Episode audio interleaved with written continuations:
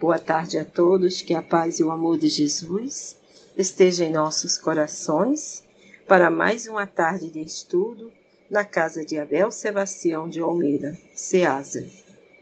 Através da Rádio Abel, trazemos o Evangelho do nosso Senhor Jesus Cristo, onde hoje eu, que estou Maria Niete, venho trazer o capítulo 1, Não vim destruir a lei, e os itens 1 e 2.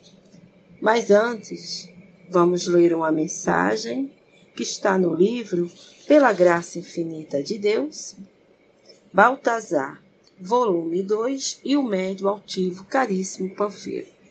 Essa mensagem está a 13, que fala amar a Deus.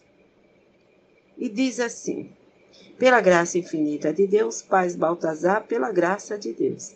Amar a Deus sobre todas as coisas, eis o mandamento que deve percutir em nossa alma de maneira clara, forte, tão forte, capaz de marcar o nosso espírito imortal. O homem que ama a Deus tem um objetivo maior, um objetivo programático capaz de mostrar-lhe o rumo a ser seguido em sua existência. Trabalhará, agirá, na terra como todos devem agir, fará o que tiver que fazer, criará família, ajudará a sociedade, mas amará a Deus sempre, acima de todas as coisas. Este amor ele trará naturalmente para a sua vida de relação. Por conta desse amor a Deus, respeitará o seu próximo, entenderá a fraqueza do semelhante vivenciará o bem, nunca permitindo que o mal prevaleça em sua vida. Criará seus filhos sempre, os preparando para o porvir, edificará sua casa na base sólida da crença em Deus. Movimentará as forças da sociedade com a força do seu pensamento e o poder da sua ação. Mas essa força, esse poder, só terá finalidade se forem ligados à ideia de Deus. O amor a Deus sobre todas as coisas é um compromisso da alma encarnada, como o é da alma desencarnada. É o compromisso do filho para com o Pai. É o compromisso do homem que está iniciando a sua jornada para com aquele que o criou.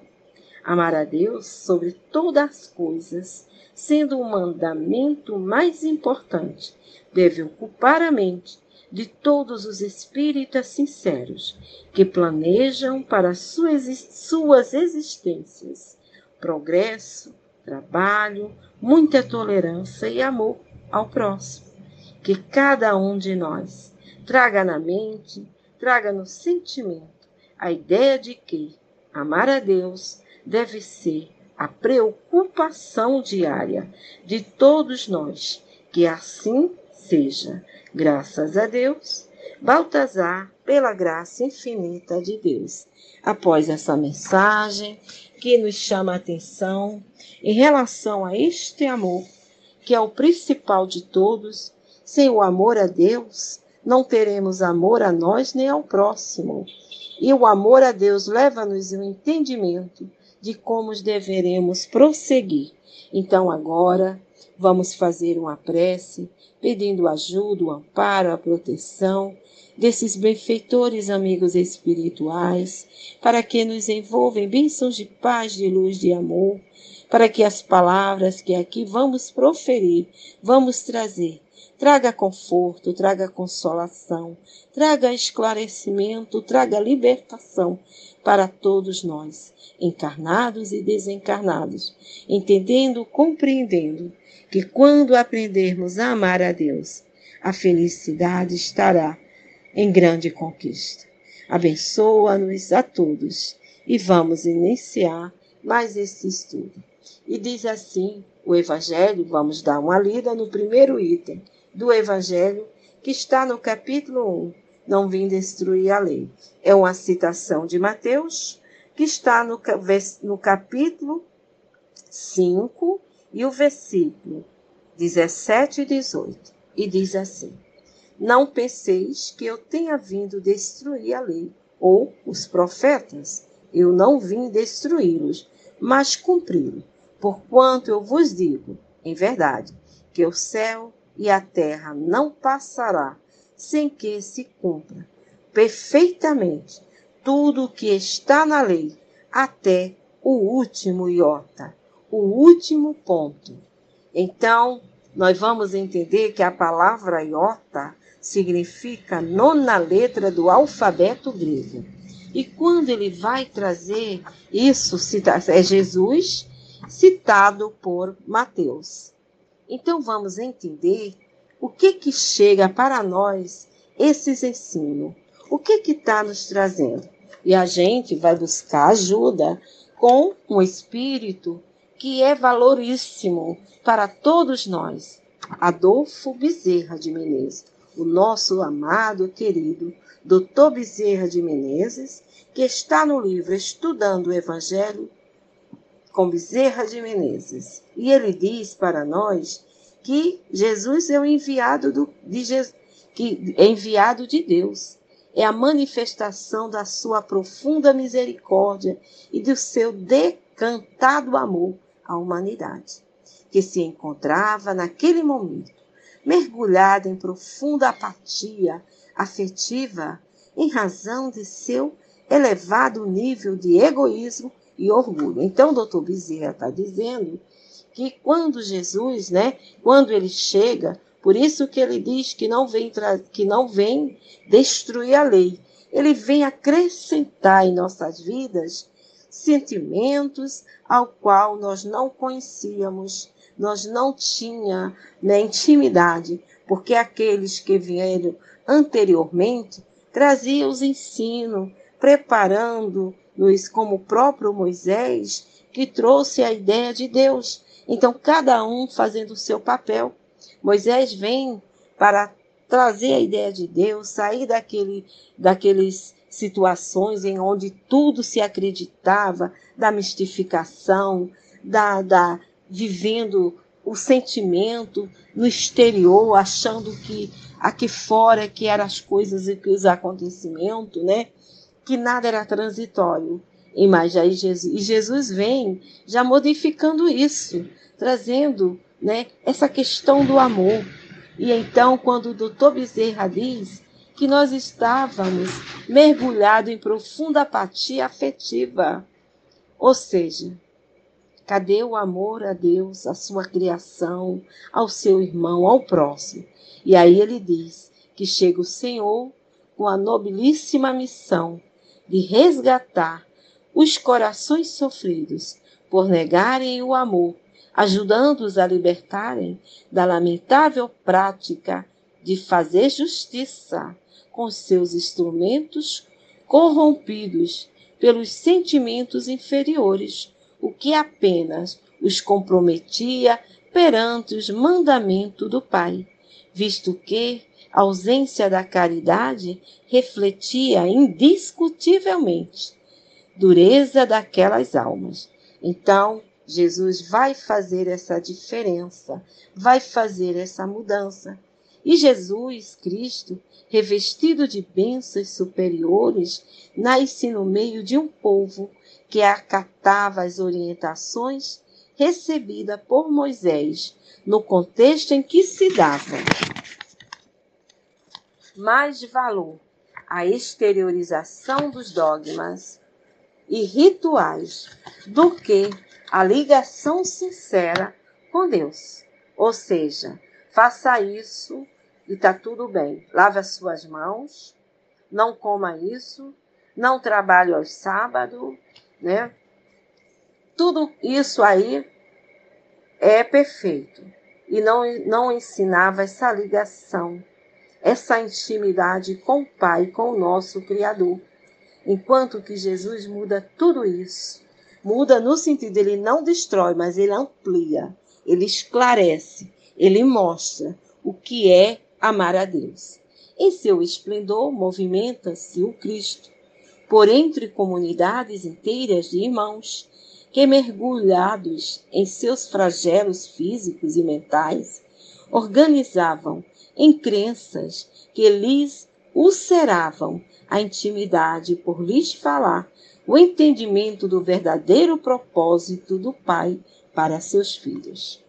Então, Jesus traz, né, para que fomos criados, quem nos enviou, que Deus ama todos, não tem privilégio, e que nós, Deus não escolhe a ninguém, ou, ou melhor, Ele escolhe a todos nós. Ele não tem privilégio. privilégio. Nós é que temos que nos fazer escolhidos, né? Buscar vivenciar essa lei, cumprindo ela no maior sentido, como disse o nosso querido Senhor Baltazar. Quando ele fala desse amor que quem ama a Deus, né? Quando ele diz que o espírito que ama a Deus, o homem que ama a Deus, ele é um homem seguro. Ele sabe o seu objetivo de vida, que é chegar à perfeição. E aí, continua nosso querido doutor Bezerra dizendo para nós: o simples cumprimento das obrigações religiosas não descansava as almas extenuadas pelas lutas da vida a permanec e permaneciam em rituais executados mecanicamente somente. Consumia suas energias íntimas por lhes faltar justamente o essencial, que é a vibração do amor, que alimenta, sana dores e mágoas, fortalece e anima a alma na dor, acalentando-a para a vitória sobre suas lágrimas sentidas. Ou seja, o amor é a essência divina, como diz lá no Evangelho, no... quando é trazido lá no Evangelho, no capítulo 11, Lei do Amor, com Lázaro, quando diz que o amor é da essência divina, do primeiro ao último, desenvolverá este amor. Por quê? Fomos criados pelo amor, para o amor e para amar. Então, aquele que não ama é um ser incompleto, é vazio, é solitário, é um ser que precisa compreender, conhecer o amor que é o amor do Pai. E Jesus continua. Jesus Cristo vem lhes falar de amor, vivendo o amor entre aqueles seres que a formalidade dos conceitos havia tornado rígido, despreparado para a verdadeira ligação com Deus. E o Cristo, fonte inesgotável de água límpida e pura, banha cada um daqueles corações, falando-lhes de um reino onde o amor absoluto estabelece a paz e a concórdia em todas as formações, em todas as formas de relação. Por isso que Jesus nos convida à construção do reino de Deus em nós. Primeiramente, constrói. Esse alicerce é seguro. Ele vai te nutrir para todas as tuas experiências de espíritos imortais. E continua nosso querido Bezerra de Menezes. Fala-lhes da beleza, da esperança, que dá vida, a vida antes da eternidade. Conta-lhes da justiça divina, que cerca cada um de valiosas oportunidades de recompor perante o universo os momentos em que se deixou corromper pelos desatinos resultantes de ideias malsãs.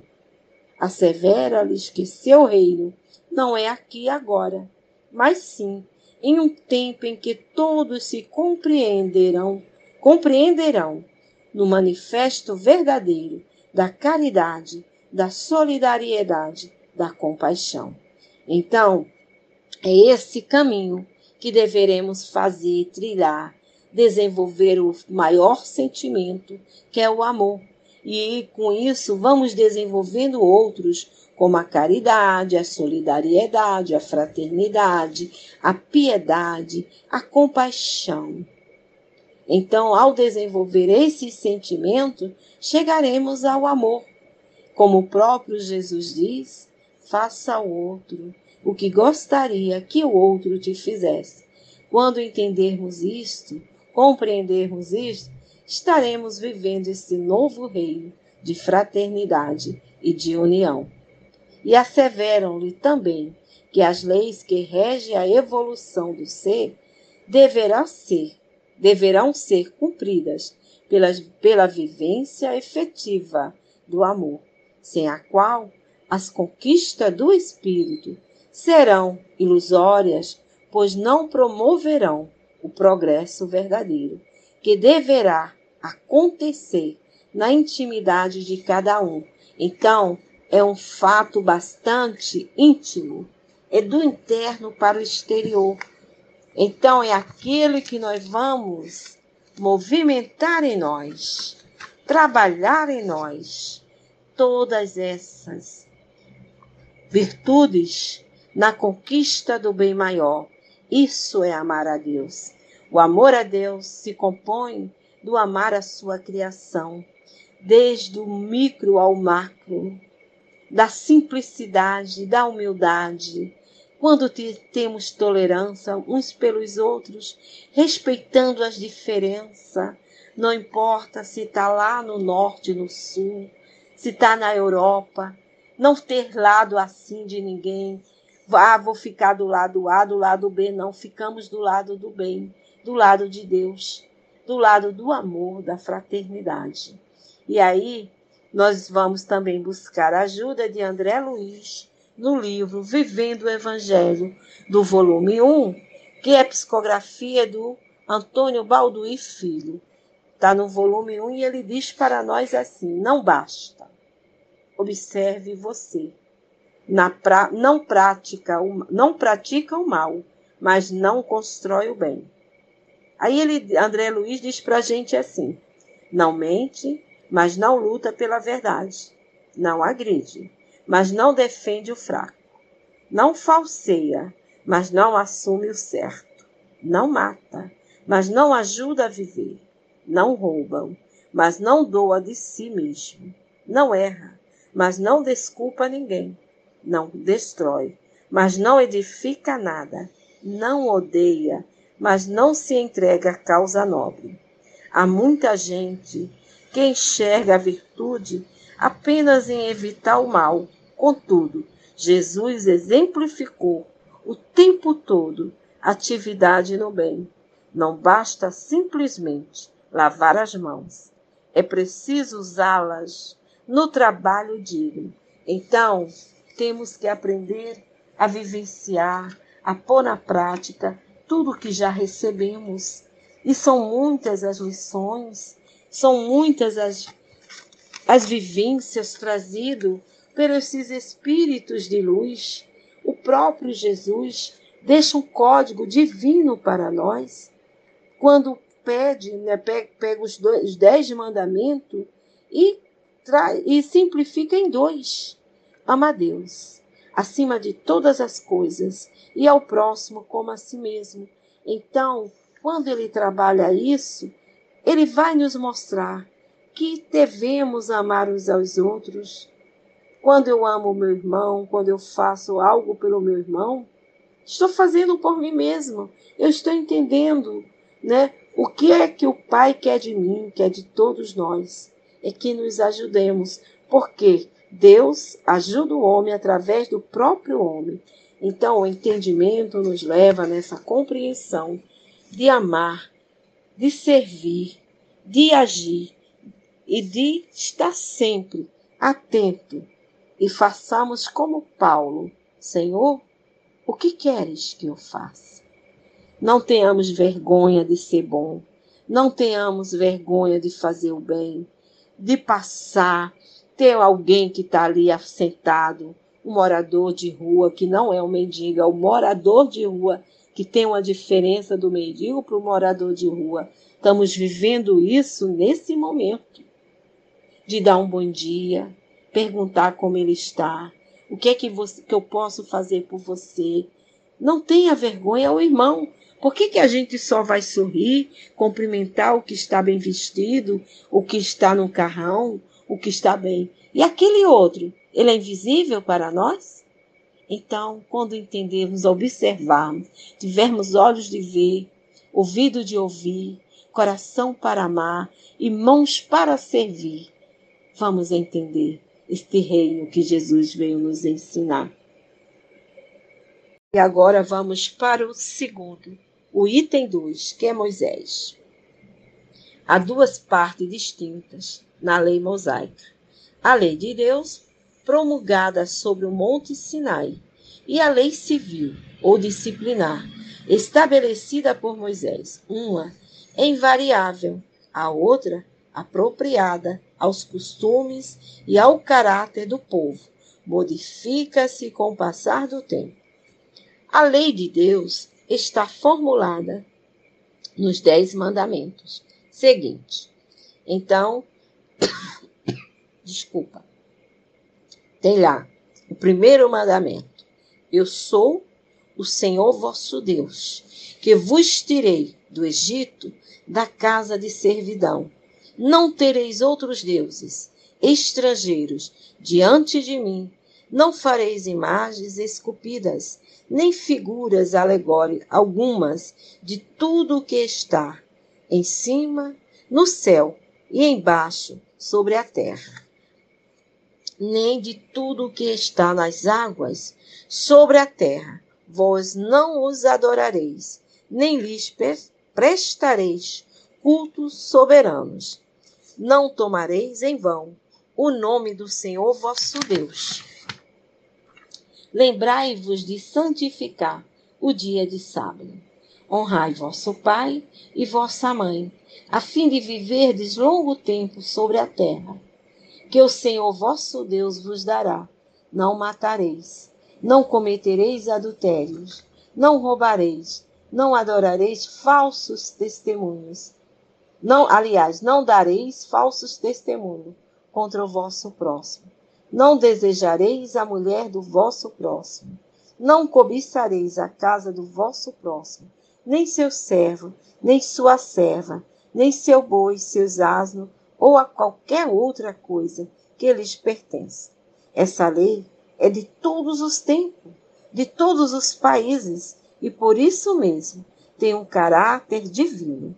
Todas as outras são leis estabelecidas por Moisés, obrigando a conter, pelo temor, um povo naturalmente turbulento, indisciplinado, no qual tinha que combater os abusos e os preconceitos enraizados adquiridos durante a escravidão no Egito, para dar autoridade as suas leis, ele teve que lhes atribuir uma origem divina, assim como fizeram todos os legisladores dos povos primitivos. A autoridade do homem devia apoiar-se sobre a autoridade de Deus, mas somente a ideia de um Deus terrível podia impressionar criaturas ignorantes nas quais o senso moral e o sentimento de uma justiça imparcial estava ainda pouco desenvolvidos. É evidente que aquele que havia incluído em seus mandamentos não matareis, não fareis mal ao vosso próximo, não poderia se contradizer, fazendo do extermínio um dever. Portanto, as leis mosaicas, propriamente ditas, tinham um caráter essencialmente transitória, ou seja, foi preciso o nosso Moisés trazer esse, esse ensinamento, né? É, fundar uma lei civil para conter um povo que éramos nós, bastante rudes, né? Bastante primitivos mesmo. Então, se dissesse não faça isso porque não é bom para a sua saúde, como lavar as mãos, né? É, o tipo de alimento que deveria comer, até por, por, pela situação, pela condição do progresso naquele momento. Então, ele vem trazer condições e dizer que aquele que fizesse errado, Deus castigaria e teria como punição a morte. ele não poderia ainda falar de amor, porque não tinha condições de, de sentir, de vivenciar esse sentimento, né, ao qual Jesus vem depois trazer para todos nós. Então, quando diz lá, eu sou o Senhor vosso Deus, né? O que que ele está dizendo ali? É, é importante ainda notar que sentimos a seriedade na cultura de todos os povos, fazendo parte de seus códigos de conduta. Eu estou trazendo aqui, no estudo dos Dez Mandamentos, à luz da, do conhecimento espírita, pela nossa querida Brunilde, não é? Isso aqui não é psicografia, não, é ela, no seu punho, no seu entendimento, na sua maturidade, e ela está encarnada ainda, tá, gente? Ela é Brunildo Mendes do Espírito Santo. E ela vai desenvolver para nós esses dez, dez mandamentos. Mas eu só vou trabalhar um mandamento, tá? Porque se a gente tiver esse entendimento desse mandamento, como o próprio Jesus falou, do amor a Deus e ao próximo, os outros nos será muito mais compreensível. Então ela diz: vamos recordar como Kardec a colocou no Evangelho segundo o Espiritismo, que quando ele fala eu sou o Senhor vosso Deus que vos tirei do Egito, né? E que fala da casa de servidão, não tereis tudo isso. O que que ele vai trazer para nós? Procuremos agora entender o primeiro mandamento. Eu sou o Senhor vosso Deus que vos tirei do Egito, da casa de servidão. Então, para os hebreus, na época de Moisés, esta era uma afirmativa que vinha demonstrar não apenas o poder de Deus, mas igualmente o seu amor, pois que libertara o povo que lhe era fiel da, da servidão do Egito, onde há séculos viviam escravizados. Promovendo a sua libertação, Deus se apresentava aos hebreus como Senhor Todo-Poderoso, porquanto tinha feito abrir-se o mar vermelho, a fim de que, atravessando, pudesse eles encontrar a terra prometida. Por tudo isso, Deus podia exigir que não o adorassem outros deuses, pois eram apenas imagens esculpidas em madeira ou em ouro, revelando assim que enquanto as imagens são matéria e se deterioram, de, e se deterioram, Deus é espírito e é eterno. Fugir dessa verdade seria negar o poder absoluto de Deus. É interessante observar que essa ideia do poder absoluto de Deus é encontrada em todas as culturas religiosas. Entretanto, só a revelação concedida a Moisés nos oferece a profundidade da palavra divina, levando-nos a reflexões mais concretas. Vamos agora refletir um pouco mais? Na verdade, todos nós vivemos a séculos, somos bem velhinhos, prisioneiros da ignorância e escravos de nossos egoísmos, até o dia em que o poder e a misericórdia de Deus nos beneficiam com a luz do entendimento e nos liberta. Atravessamos então o mar das dúvidas, dos arrependimentos e encorajosamente, sempre amparados pelo divino amor, chegamos ao porto seguro da renovação interior, onde desembaraçamos a fim aliás, onde desembarcamos a fim de iniciar uma jornada nova. Mas esta é uma jornada difícil, é uma longa caminhada até o momento de alcançarmos a plena luz simbolizada na terra prometida.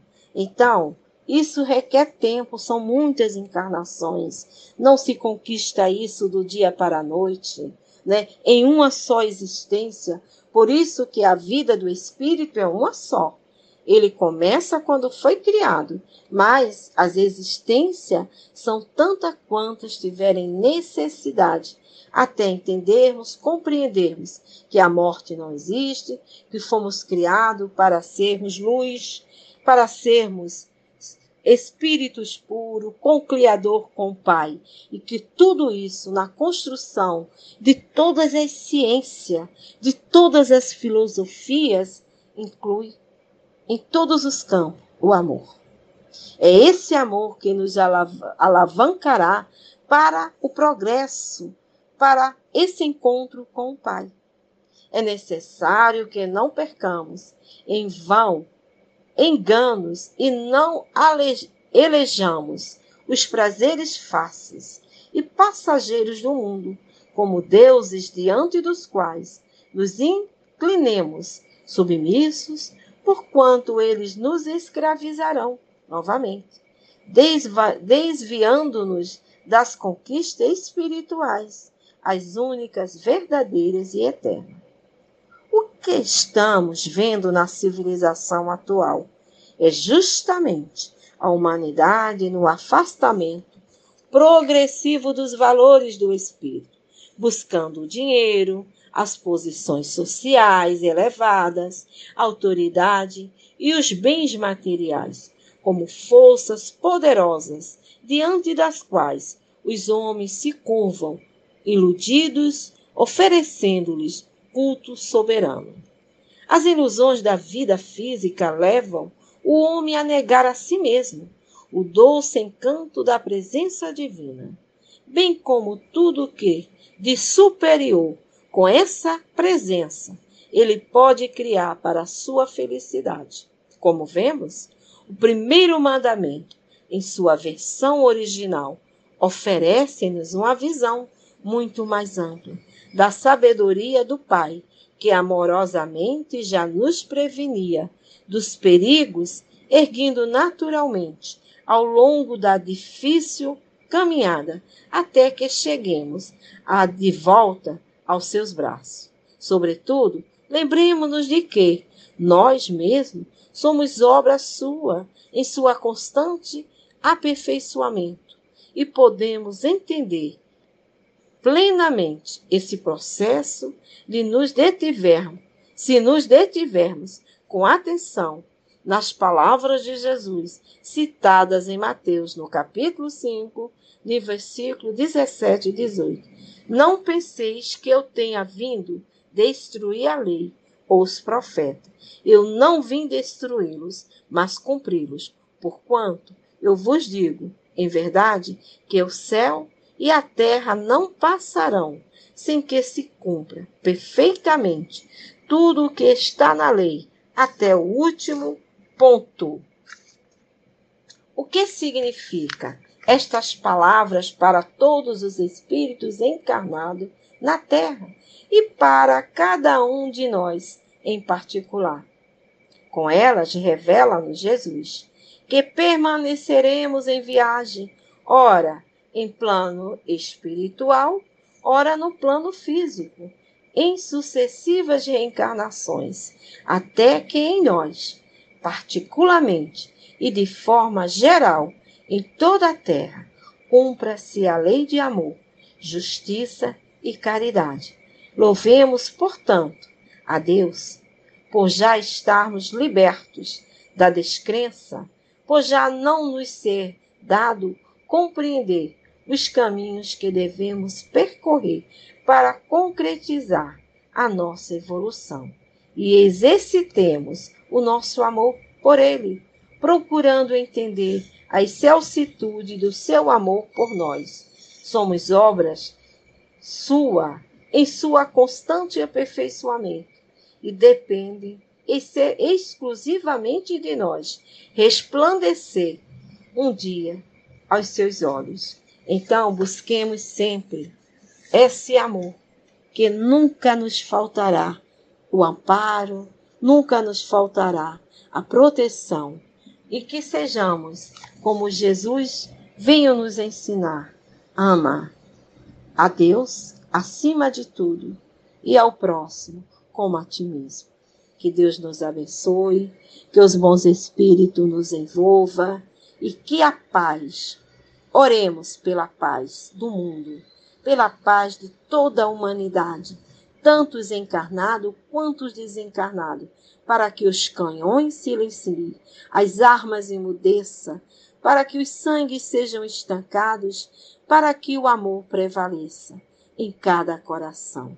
Eu vim para que tivesses vida e vida em abundância. É a vida do Espírito imortal. Muita paz com Jesus. Obrigado, meus irmãos, e que o amor único de Deus inspire todas as almas para o bem.